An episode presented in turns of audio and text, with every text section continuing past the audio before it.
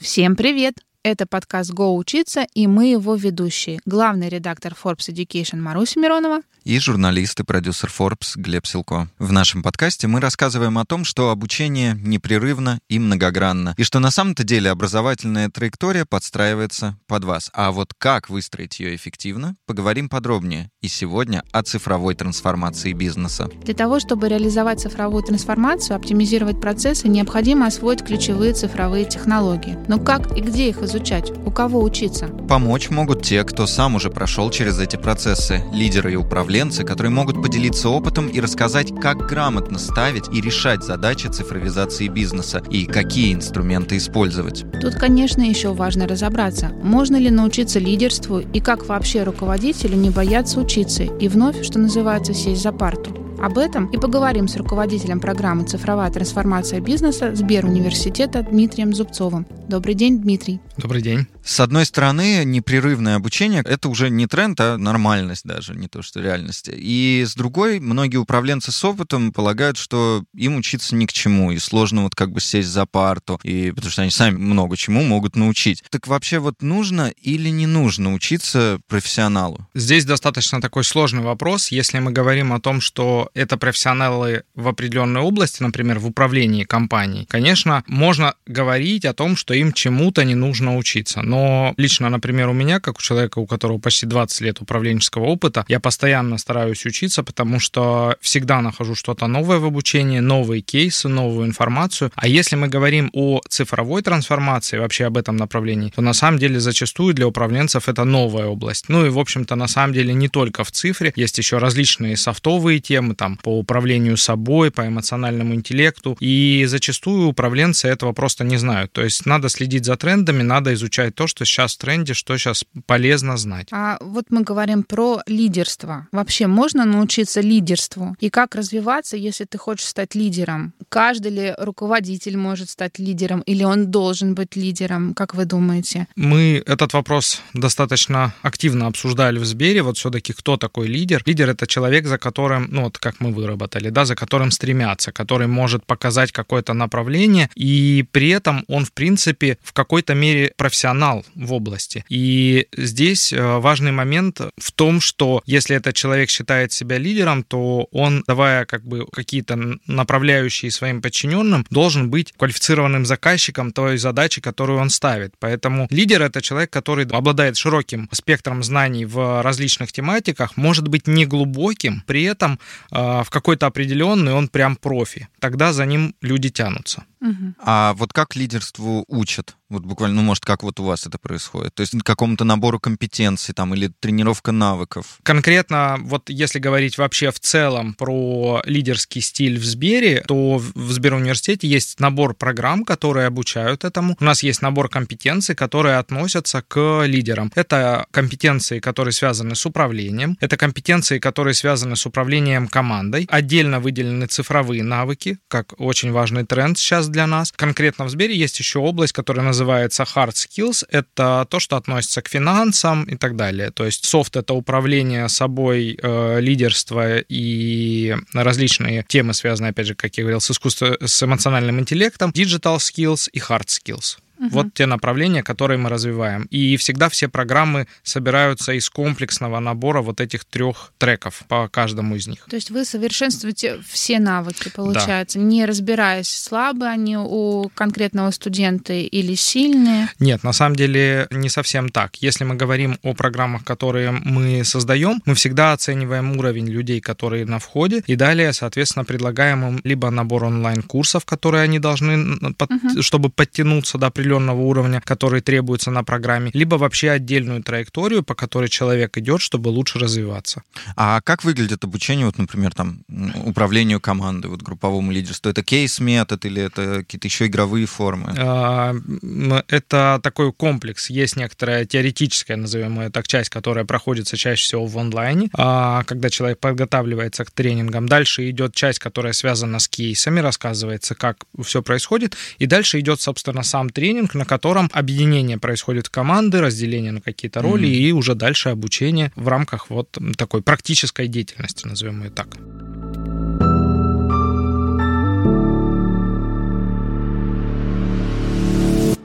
Мы не один раз уже сказали слово цифровизация, слово трансформация. Про Давай... онлайн вы как раз упомянули. Да, давайте поговорим о терминах для того, чтобы было понятно, о чем мы вообще говорим и чему необходимо учиться. Что такое цифровизация? Это некоторый перевод того, что сейчас есть уже в компании, в некоторый цифровой вид. Ну, самый простой пример. Вот у нас есть, допустим, документооборот бумажный, и мы его хотим перевести в электронный вид. Мы, соответственно, внедряем какую-то систему, которая будет нам помогать делать это все в цифровом виде. Мы не будем, соответственно, там подписи ставить, бумажки таскать туда-сюда и так далее. Вот это цифровизация.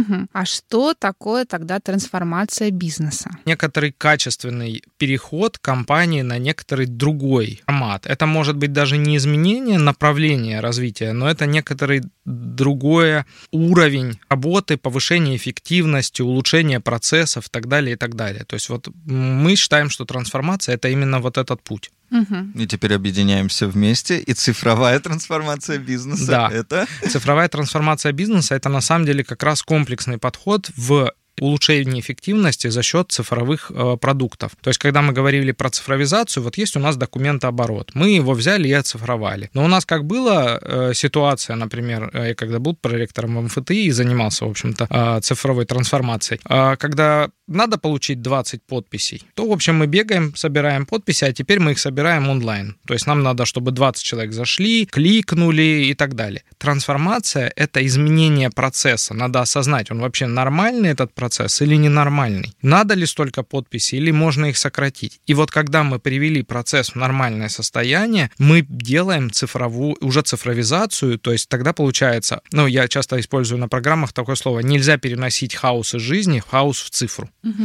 Надо сначала навести порядок, то есть трансформацию сделать, а потом перевести это уже в цифру. Угу. Получается, что еще один термин — оптимизация, по большому счету, сначала всех процессов происходит, да? Э, да, но это если говорить именно про процессы, я этот пример привел. Но на самом деле цифровая трансформация подразумевает гораздо большее количество направлений. А, мы выделяем их, а, ну, есть признаки цифровой компании, мы их выделяем около 10 штук и предлагаем всегда нашим слушателям на входе сделать оценку своей угу. компании с точки зрения цифровая она или нет. И дальше, как бы уже в процессе обучения, они, выявив те зоны, которые им надо бы развить, они э, пытаются создать план по своей цифровой трансформации. И правильно мы понимаем, что цифровая трансформация бизнеса и организации напрямую связана с созданием цифровой экономики. Эффективный процесс, который изменен, который позволяет тратить меньше времени сотрудников, который, может быть, улучшает результаты компании, это, конечно же, движение в сторону вот цифровой экономики, когда компании становятся более цифровыми. Более того, когда компания переходит в цифровой вид, именно цифровизуется, да, и оптимизирует свои процессы, то здесь происходит еще важный момент, что компания в том числе начинает производить какие-то продукты для клиентов в цифровом виде. И это тем самым позволяет расширяться. Ну вот все мы пользуемся там продуктами Apple, продуктами Google,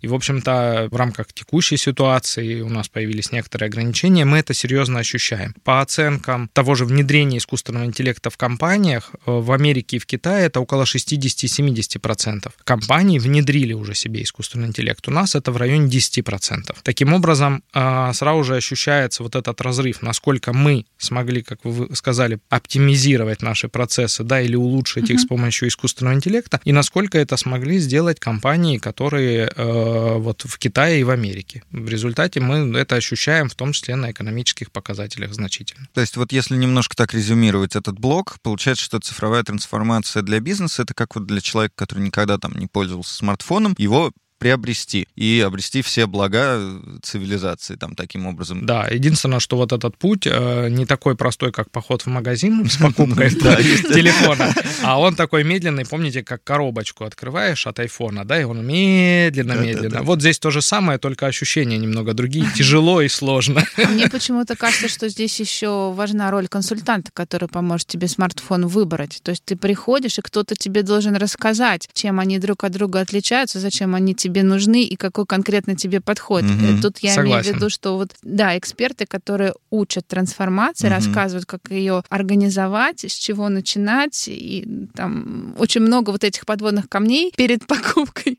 получается. Абсолютно. Очень хороший пример. Знать. Это, по сути, как вот некоторый преподаватель, который что-то может пояснить. И еще параллельно с этим хорошо бы послушать отзывы людей, да, как угу. он угу. пользовался им, как мы читаем там на Яндекс.Маркете или где-то отзывы о этом товаре. Вот мы в наших программах чаще всего как раз используем кейсовую историю, чтобы пояснять. В том числе, как вот в магазин, когда приходишь, там можно его взять, пощупать, угу. потрогать. И это тоже мы позволяем сделать. Конечно, не использовать в полной мере, а вот именно потрогать. И, естественно, я всегда человек, консультант, который помогает в этом всем разобраться. Угу.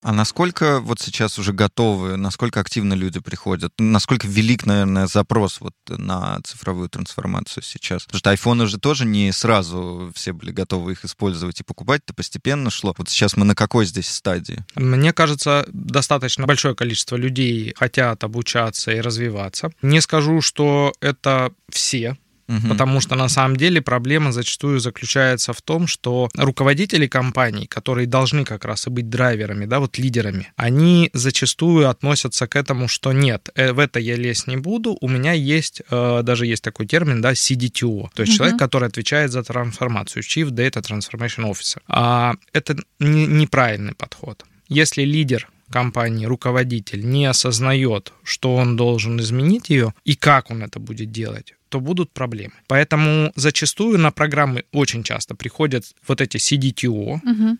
э, которые многие из них это бывшие там руководители отвечающие за не всегда даже IT-службу, а за административные какие-то вещи и так далее. У них часто нет вообще опыта в IT, но при этом все их начинания в компаниях зачастую есть несколько руководителей одинакового уровня и один лидер. Угу. Вот, понятное дело, цифровая трансформация, как я и говорил, это некоторая оптимизация, улучшение всех процессов, которые есть в компании. И он сталкивается с проблемами коммуникации. И поэтому, несмотря на то, что запрос вот от этих CDTO большой, достаточно часто приходят руководители компаний, но остальные, вот руководители, которые ну, не относятся к этому направлению, они на самом деле не хотят этому обучаться. И редкие случаи, когда они приходят. То есть, если вот разделить вопрос, то есть есть люди, которые прям очень хотят, и есть прям блок управленцев, которые не считают нужным для себя это проходить. Каким компаниям сейчас в первую очередь, и, может быть, руководителям там по каким направлениям нужно входить и начинать процессы трансформации, начинать учиться даже через «не хочу», через «не могу»?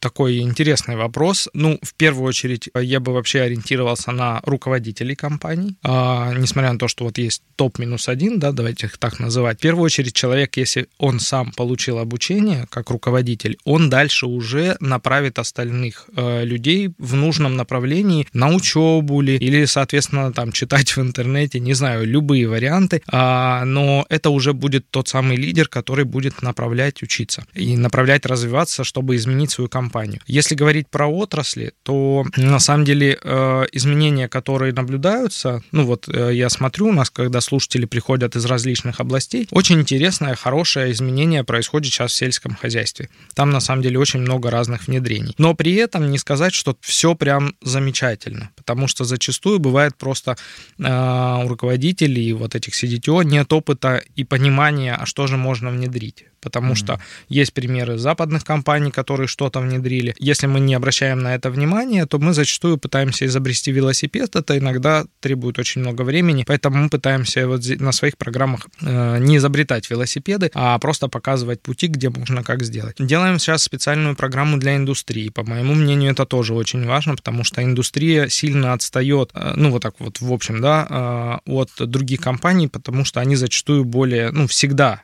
более такие сдержанные в обучении, всегда ориентируются на то, что сейчас э, у них все более-менее как, бы хорошо, но на самом деле изменения должны быть. То есть индустриальных кейсов хорошей цифровой трансформации не так много. Мы услышали, что важную роль играет лидер руководитель, есть обязательный элемент, это CDTO, да, человек, который непосредственно отвечает за цифровую трансформацию. А есть ли еще какие-то обязательные элементы команды, кто должен быть в нее включен, угу. да, кто должен обладать определенными знаниями и навыками для того, чтобы полноценно реализовать эту трансформацию внутри организации. Угу. У каждой компании будет все равно свой подход. И здесь на самом деле там э, как бы вот ориентир на большие компании, которые по определенному опыту выстраивают свою работу. И у малых компаний, малый или средний бизнес, они будут быть совершенно разные. Но вот если говорить о направлениях, да, вот лидер как бы он дает направление, что мы меняемся, и все топ-1 следуют этому пути. А с точки зрения глубокого погружения, конечно же, CDTO должен неплохо разбираться, то есть он как раз лидеру помогает, он должен быть вот этим вот духовным наставником в изменении. При этом все остальные руководители должны как минимум понимать, куда стремиться, то есть понимать те проблемы, которые сейчас есть, и не думать о том, что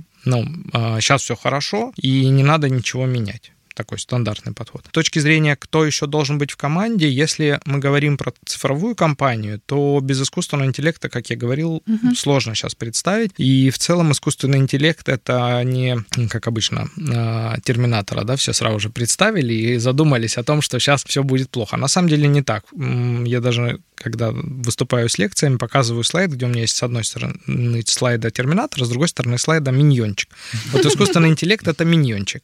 А, он выполняет набор не очень сложных задач, которые помогают просто улучшать те процессы, которые есть, или что-то рекомендовать, ну и так далее. Там просто набор каких-то небольших задачек. До такого создания терминатора очень далеко, и не факт, что он еще когда-то будет создан на самом деле. Но вот с точки зрения искусственного интеллекта должен быть человек под названием CDS. Вот в, обычно в больших компаниях он есть. Не факт, что в маленькой компании нужен именно CDS, то есть Chief Data Scientist, uh-huh. но вот именно Data Scientist, который будет помогать CDTO, он нужен. Почему? Потому что CDTO да, Э, вот слишком глубоко погрузиться в тематику искусственного интеллекта не сможет. Ну, просто это определенный набор скиллов должен быть. Там и знание хорошей математики, и знание всех этих библиотек, чтобы, он, чтобы человек был компетентным в принятии решений, а требуется ли здесь в этом процессе вообще внедрение искусственного интеллекта, или это будет слишком дорого, мы сейчас выкинем кучу денег и так далее. Вот просто как в помощь CDTO. Еще должен быть человек, так называемый CDO,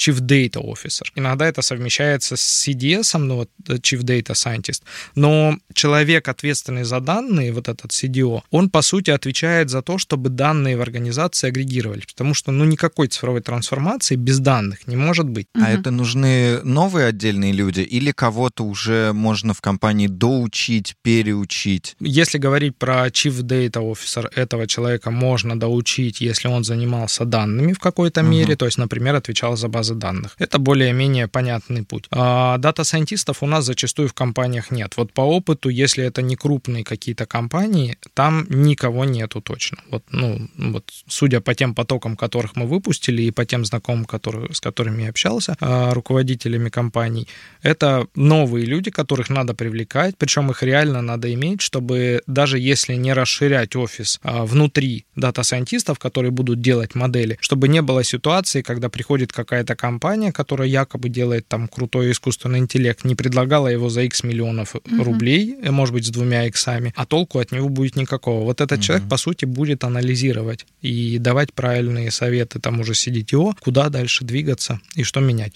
Но зачастую, э, то есть вот у нас э, есть программа обучения data scientist ов даже с нулевого уровня, но все же это технический человек, поэтому желательно, чтобы у него было физмат-образование либо техническое, там просто нужна хорошая математика базовая. Mm-hmm. И далее его можно уже развить до нужного уровня. Опять же, ну вот у нас в Сбере, в Сберуниверситете есть целый комплекс программ, которые позволяют растить data scientist а с нулевого уровня и до уровня senior а. Угу. Угу. А вот мы собрали эту отличную команду специалистов обозначенных, да, у нас есть руководитель, у нас есть CDTO, у нас есть специалист по искусственному интеллекту, специалист по а, сбору данных а, и аналитике. Какие этапы основные им предстоит пройти для, того, чтобы осуществить эту цифровую трансформацию бизнеса? Есть ли какой-то стандартизированный, да, или да. какой-то трек-лист, а, по которому они должны идти? Абсолютно правильно.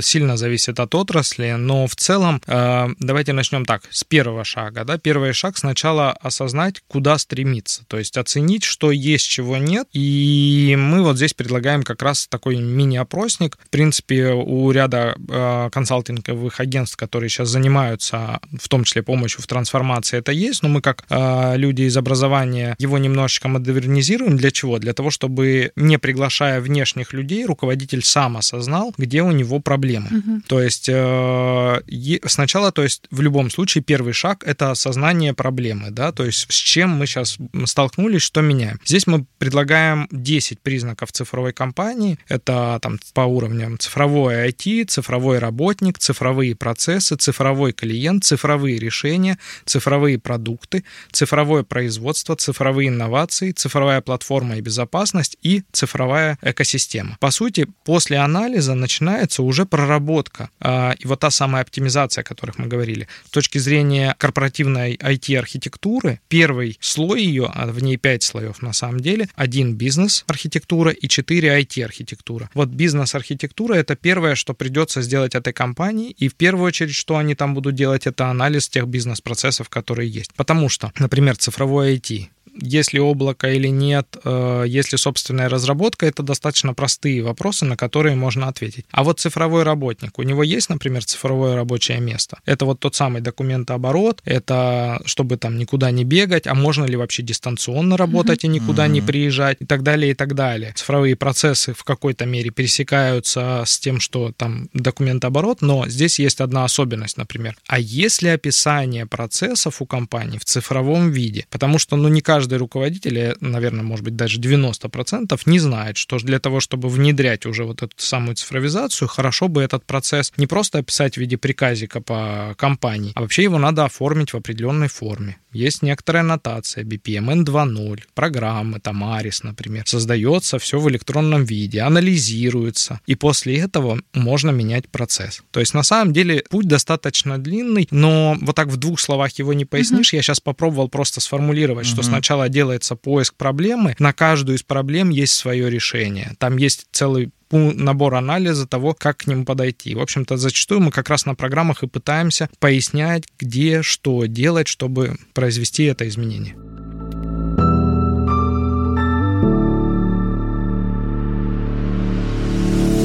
Вы перечисляли и немало фундаментальных теоретических таких знаний в целом об искусственном интеллекте, о data science е, которым обучают. Есть еще вот потом практические. Вместе с тем хочу сравнить это с классическим бизнес-образованием. Там есть долгосрочные программы, есть краткосрочные. Вот учитывая весь комплекс знаний и информации, который вы даете, а какие у вас есть программы, сколько вообще по времени это все занимает? Это программы, может быть, и длинные, но не столь интенсивные, как э, ежедневное обучение. Да? Все зависит от уровня да, погружения уровня, который мы хотим достичь. Если мы говорим, например, о том, какие программы в Сберуниверситете для руководителей высшего звена именно Сбера, то они разнятся. Это либо несколько модулей, 3-4 модуля, плюс там э, межмодульная какая-то работа, но всегда у всех программ есть проект. То есть все вокруг крутится проектной работы, то есть основная задача э, людей, которые проходят обучение, это сделать какой-то результат. Например, программа, которая у нас для топ-руководителей Сбера по искусственному интеллекту, она целевая прям, то есть люди изучают в течение двух недель в кампусе за ноутбуками, программируют в питоне. Как они сказали сначала,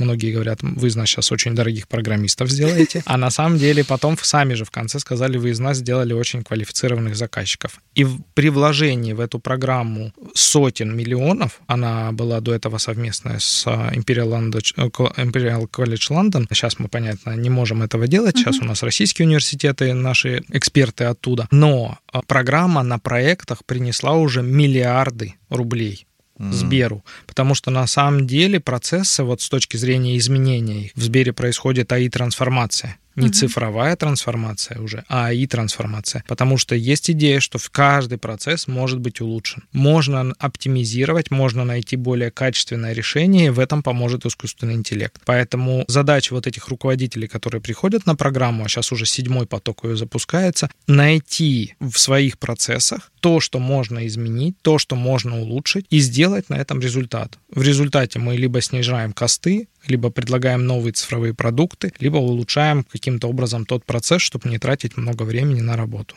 И поэтому около 20 проектов с каждого потока выпуска... выходит, и некоторые реально из них прям вот такие очень очень-очень серьезно окупаемы uh-huh. с точки зрения результата. Если же говорить о программе, которой я в том числе руковожу, я руководитель многих программ, поэтому uh-huh. мне достаточно тяжело переключаться, но цифровая трансформация бизнеса, о которой мы сегодня говорим, она на самом деле состоит из четырех модулей. Мы специально их делали небольшие, не двухнедельные, как для руководителей Сбера, потому что там есть определенное было вот пожелание именно так сделать. Uh-huh. Здесь же мы делаем четыре дня. Два из них, которые будни, четверг, пятница, и два выходные, чтобы не сильно вырывать руководителей, угу. которые придут к нам на учебу. Всего четыре таких модуля очных. Между модулями у нас по полтора-два месяца перерыв. Mm. Но этот перерыв не для того, чтобы отдохнуть от нас. Это перерыв для того, чтобы проработать проекты, и наши трекеры вместе с нашими экспертами встречаются со слушателями. И вот после этой оценки, которая происходит, мы им начинаем рекомендовать, чтобы они выбрали свой учебный процесс, который они будут оптимизировать. Это у каждой компании свой. Угу.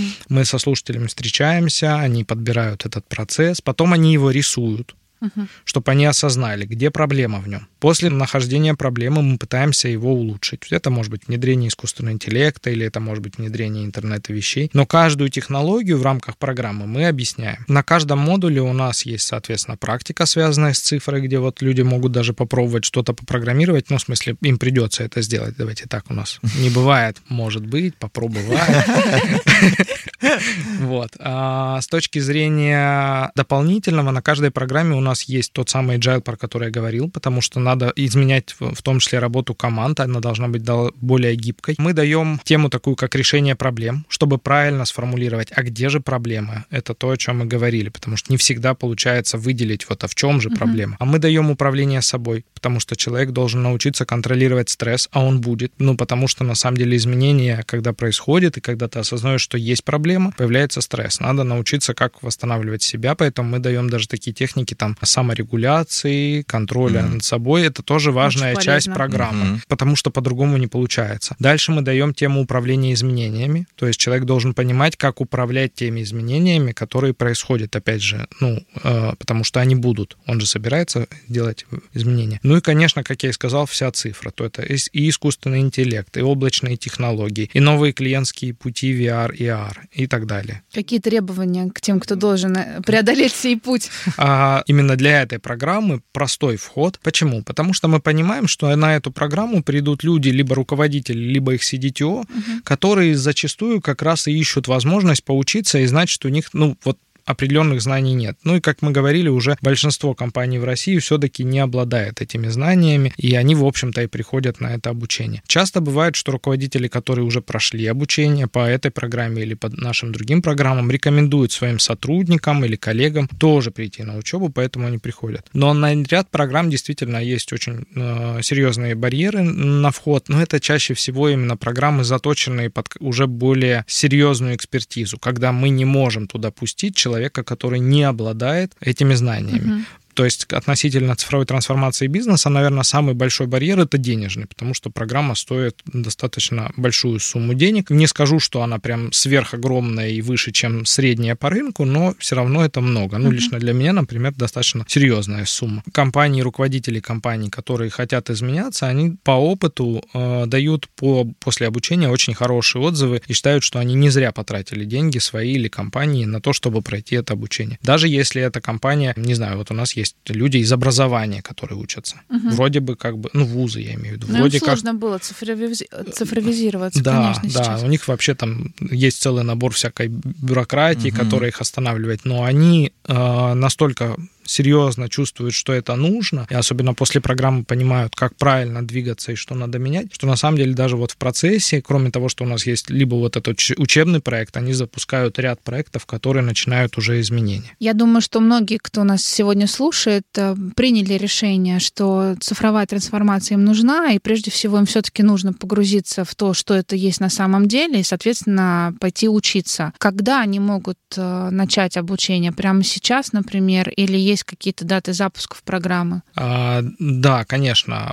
Наша программа идет в потоках, потому что есть проектная часть, и нам надо соизмерять наши ресурсы временные, чтобы ее качественно проводить. А ближайший поток стартует 27 июня. Соответственно, можно на нее податься, посмотреть на сайте нашего Сберуниверситета информацию, там а, расписаны, как модули устроены, ну и более детальная информация относительно того, что я говорил. Также там указана цена за обучение. И там же можно заявку оставить, Абсолютно да? верно. Для любителей все делать в последний момент. Сколько времени уходит на рассмотрение заявки? Когда нужно подаваться? Ну, самый лучший вариант, конечно, не затягивать до последнего дня, а подаваться, может быть, даже сегодня. А так, если до середины июня подать заявку, то с большой вероятностью можно будет попасть на поток и угу. начать обучение. Не откладывайте, друзья, пожалуйста.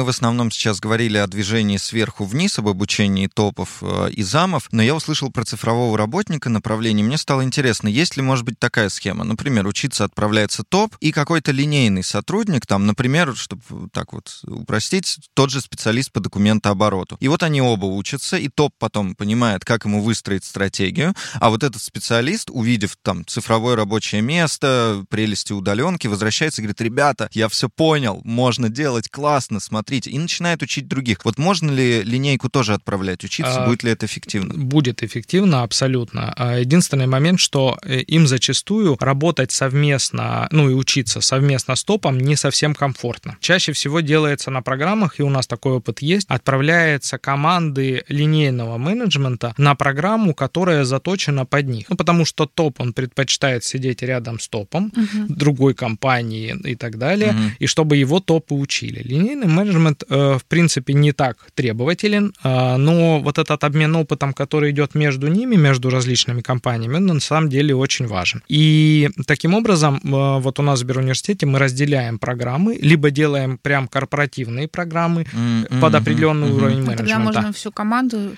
учить. Да, именно так. Ну, в Сбере вообще как бы вот цифровой работник, и опять же, абсолютно правильно, то есть вот в цифровом работнике есть еще цифровые компетенции у них. И Сбер с 18 2018 года, а я, в общем-то, вот с 2018 года я пришел в руководитель Академии технологий и данных из МФТИ, ровно потому, что мне очень понравилась идея обучить всех сотрудников Сбера 300 тысяч цифровым навыкам. Я подумал, что это очень амбициозная задача, и мне она интересна, и я готов за нее взяться. Удалось? А, да, мы два года подряд обучали в обязательном порядке. Сейчас с 2020 года мы перестали делать это обязательно. То есть есть набор курсов, их больше 150. То есть у нас было 92 траектории развития сотрудников, и все они учились по своим направлениям. Ну, опять же, кому что нужно, обсуждали с руководителями, создавали. Сейчас сотрудники сами выбирают треки, более того, с 2019 года мы запустили такую программу, называется «Перезапуск», когда человек Например, он считает, что вот он не хочет быть в своей роли, он хочет быть дата-инженером, разработчиком, дата-сайентистом. У него есть и возможность переобучиться вот с нуля до некоторого уровня. И вот как раз имея этот опыт Сберовский, мы его и начали транслировать другим компаниям. И, например, у нас э, обучалась компания, которая занимается телекоммуникациями, и они из своих вот этих линейного менеджмента попросили сделать нас команды, которые разработают проекты в рамках их стратегии, которые они будут реализовывать. То есть мы их мало того, что обучили, они сделали проекты по цифровой трансформации и начали их внедрять. А, естественно, на защиту приехал президент компании, а, был очень доволен, очень позитивные отзывы. То есть, на самом деле, очень важно учить линейный менеджмент. Угу. Это вот а, мы их называем вот такие центры кристаллизации, потому что тогда к ним стягиваются люди, которые хотят тоже измениться, а у них уже появился опыт. Mm. И таким образом, вот если взять хотя бы одного человека из отдела, да, допустим, который уже прошел обучение, он сможет распространять эти знания. И он еще и лидером становится. Ну да, да, да, таком, да, таким лидером, который может помогать. А на него ориентируется CDTO, то есть если CDTO нужно какое-то решение или какое-то изменение в рамках этого отдела или там подразделения, он прекрасно понимает, что поймет его хорошо угу. как раз этот угу. человек, и он уже с ним коммуницирует. Поэтому да, обучение сотрудников крайне важно, потому что э, если лидер обучился, топ-1 обучились, а все остальные не понимают, о чем идет речь, то вот коммуникации не появится. Угу. Шикарно. Но это мы вот мы все говорили снова про крупные компании. Насколько в небольших э, это отличается? Ну, если говорить про небольшие, обычно это такой, ну, обычно как э, небольшая компания, ну, до 100 человек, mm-hmm. да, то есть когда все друг друга очень хорошо знают. И здесь, конечно, все гораздо проще. Но э, с точки зрения вот подходов к обучению, все равно это лидер, это вот та прослойка руководителей. Если у них неизменяемый функционал ниже, ну, то есть люди, которые там находятся на более низком уровне, они все более-менее ну, постоянные и нет текучки, то, в принципе, их обучают. Ну, то есть вот у нас даже сейчас на программе вот цифровой трансформации бизнеса есть обучают, а, обучается руководитель, обучается CDTO и обучается просто линейный менеджмент. Вот они, команда из трех человек пришли, а компания сама около 10-15 человек. Угу. Насколько мы поняли, достаточно мало компаний прошли путь трансформации бизнеса или находятся сейчас на этом пути. А, соответственно, кто же может учить трансформации, да? Кто у вас преподает, кто может рассказывать эти кейсы, если не так много опыта? Накоплено? Да, это хороший вопрос. Э, я здесь, наверное, начну отвечать э, с того, кто может учить. Но в целом есть много различных компаний сейчас на рынке или организаций, которые проводят обучение CDTO и цифровизации. Это и Сколково, и Ранхикс учит э, чиновников и, и так далее. Можно прям списочком пробежаться. Но на самом деле действительно опыт вот именно опыт и кейсы цифровой трансформации самое важное. Потому что если компания, которая изначально цифровая, будет чему-то учить тех, кто сейчас не цифровой, то зачастую они даже друг друга не понимают. Угу. Ну, то есть... Э, Параллельных реальностей. Да, находится. да, да. Mm. То есть э, для цифрового человека, который работал в цифровой компании, эксперт, ну, он как бы рассказывает, да, классно, там, мы то сделали, мы то сделали. А его слушают эти люди и, и понимают, что им, а, им просто непонятно, потому что у них как бы данных нету. Вы нам сначала с данными помогите разобраться. И вот здесь, э, в том числе, там опыт Сбера и компаний, которых мы часто с которыми работаем, которые не все прошли цифровую трансформацию, но многие на пути, и мы подыскиваем экспертов, которые знают. Вот мы знаем, например, там в этой компании, не будем называть какой, прошли цифровую трансформацию. Вот именно в этом направлении, вот из этих признаков, да, то есть не все, а какая-то часть хорошо уже удалась. Им приглашаем этого эксперта, чтобы он рассказал, какой путь он прошел. В смысле, что они сделали, какие какие у них были сложности. И ровно в таком же духе мы приглашаем всегда экспертов, которые рассказывают, как это происходит. А, кроме этого, а, есть важный момент, чтобы вот этого не было разрыва. О чем говорит эксперт? Условно, если а, я приглашаю там нашего CDS, да, который рассказывает, как мы внедряли массовую персонализацию. И он начинает говорить, мы использовали рек-системы, 15 тысяч параметров, тын-тын-тын. Его слушают слушатели и думают, вообще классно. Ничего не понятно.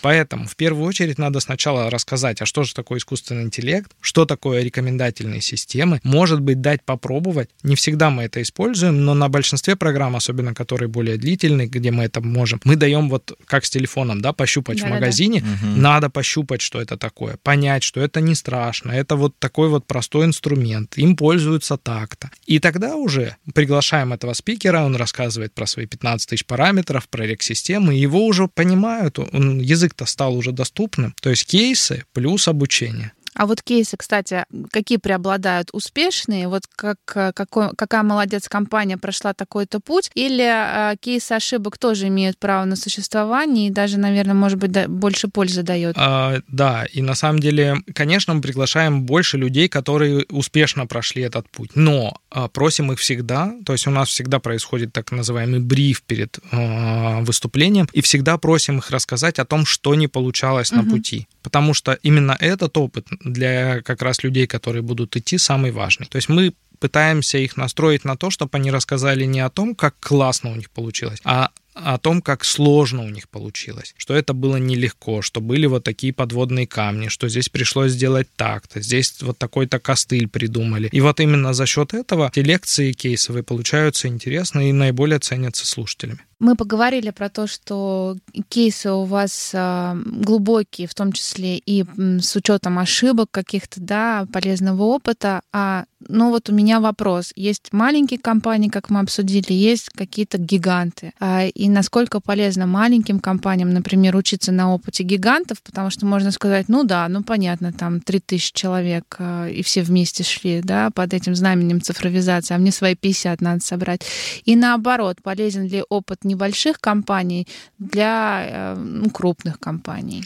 Да, это на самом деле важный момент, потому что, с одной стороны, точный ответ нет, не релевантен опыт вообще никаким образом. Но есть особенность. У большинства больших компаний вот цифровую трансформацию, э, несмотря на то, что она общая проходит, да, ее делают небольшие команды. И в этом плане вот тот самый Agile или Sbergile, mm-hmm. он на самом деле дает очень хороший результат, потому что мы показываем, как команда сама в себе, маленькая, там бывает 5 человек, 10 человек, как она меняется. И на самом деле мы Agile как таковой даем как зачастую обязательный компонент а, всех наших программ. Почему? Потому что это возможность перейти на такой же формат работы, на более гибкую разработку, и тогда достигать именно результата. 3000 э, человек не работает над общим результатом. Команда из 15 человек работает над своим результатом, и каждая команда из 15 человек работает над своим результатом. Суммарно он складывается в большой общий результат, как бы для этих 3000, но у каждого свое. И таким образом даже для маленькой компании вот этот опыт как раз именно этой команды, мы приглашаем не руководителя главного, который, конечно же, тоже, uh-huh. но если необходимо, выступает, а вот чаще как раз лидера команды маленькой, который uh-huh. показывает, как это делается, что у них получается, что не получается, как они настраивают взаимодействие между собой.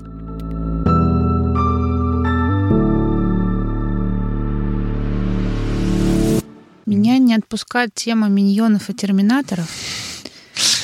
Трансформируются ли миньоны в терминаторов, и стоит ли вообще человечеству бояться искусственного интеллекта? Да, это хороший вопрос, и, как я и говорил, в каждой лекции, которую я рассказываю, я этот слайдик привожу. Поясню, почему точно нет. Есть э, несколько моментов. Первый момент э, состоит в том, что сейчас те модели, которые существуют, они ограничены очень. Э, например, вот у нас был вопрос, да, почему опыт больших компаний и малых мало применим, но на самом деле с точки зрения Science он даже в большой компании не применим применим. Если одна команда сделала какую-то модель, которая там рекомендует э, определенные товары, то практически невозможно взять и перенести это на другую команду и сделать то же самое. Надо переобучать модель. И вот без этого обучение, переобучение и так далее не работает. Поэтому думать о том, что искусственный интеллект взял и чему-то сам пошел, научился и еще пошел там чего-то делать, не, нет, такого не может быть. Зачастую за ним кто-то, ну, должен стоять. То есть одна из самых крутых сейчас нейросетей, которые существуют, это GPT-3. А, она училась на всем русско... Ой, сначала англоязычном интернете, текстовом, и написала после этого статью, почему не нельзя бояться, не надо бояться человеческого искусственного интеллекта. А ей а, все-таки не верю. А, она, потом мы ее учили уже в России на русскоязычном интернете, поэтому она, в принципе, сейчас говорит по-русски. И точно такую же статью написала у нас, но ей можно тоже не верить. Но так как она училась э, еще и на GitHub, то есть она умеет программировать, она, соответственно, умеет, если ее попросить, например, сделать сайт с кнопочкой в виде арбуза, то она сделает сайт, на котором будет круглая кнопка, и там будет, соответственно, контур зелененький, а внутри красненькая, как арбузик. Но она не умеет, конечно, работать с другими форматами, на которых она не училась. Она не может там, например, играть в игры, как это делает нейросеть, которая от DeepMind. А DeepMind — это одна из э, организаций алфабета, который Google, да, и они свою нейросеть, они учили играть в покер, в доту и так далее, и так далее. Вот они ее взяли и применили на своих цодах для снижения энергопотребления и эффект был 40-процентный. Вот это уже интересно. То есть нейросеть, которая умеет играть в игры компьютерные, научилась каким-то образом снижать энергопотребление ресурсов. То есть ей дали уп- управление там? Да, ей дали управление э, загрузкой она энергии. Да, она сыграла и понизила, по сути, да. То есть Ух на самом ты. деле результат очень хороший. Ну, то есть для объ... вот представьте объемы Гугла, их цодов, да, вот где хранятся данные, 40%. Это же потрясающе. вот э, с точки зрения таких подходов нормально, но это опять же, она сыграла. Ну, то есть она ничего прям сверх там нового, она не смогла чему-то научиться. Это просто больше э, как задача оптимизации, минимизации какого-то параметра. Вот она его и минимизировала. Поэтому с точки зрения вот, когда это случится, есть несколько подходов. Некоторые думают как раз вот через эти системы, да, которые сложные э, нейросети, которые работают с языком. Мол, тогда она научится говорить и дальше уже пойдет. Некоторые идут по-другому, что надо, соответственно, развивать какие-то вещи, связанные с изображениями. Вот она, ну, чтобы строить нейросетки, которые а, пойдут этим путем. Но пока это больше все теоретический вопрос. Пока а, искусственный интеллект это больше маленькие корот, вот маленькие задачки, если не брать вот гигантов, да, которые uh-huh. разрабатывают что-то серьезное, это маленькие модельки, которые решают определенные задачи. Вам нужно создать голосового помощника, который на что-то отвечает, или чат-ботика. Вот здесь модель. Надо предсказать какую-то стоимость или предсказать, например, будет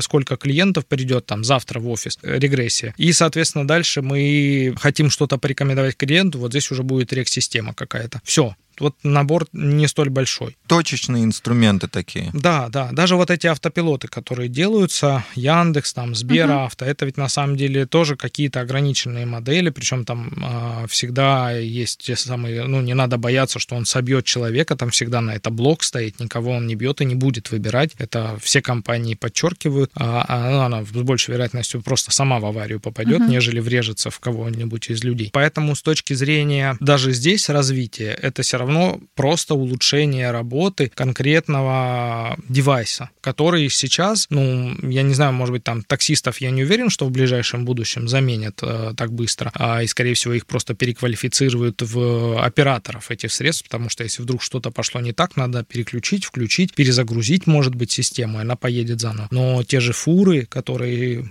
создают максимум аварий ну, uh-huh, со uh-huh. смертельными жертвами, да, и максимум жертв, которые происходят на дорогах, связано именно с грузовым транспортом, то на самом деле вот там внедрение, оно оптимизирует количество жертв на дорогах. Вот и все. То есть ничего большего мы, по сути, не пытаемся добиться вот движением в сторону э, такого искусственного интеллекта. Будущее в цифре есть для каждого. Вот и для таксистов, и для дальнобойщиков. Абсолютно, абсолютно. Для всех.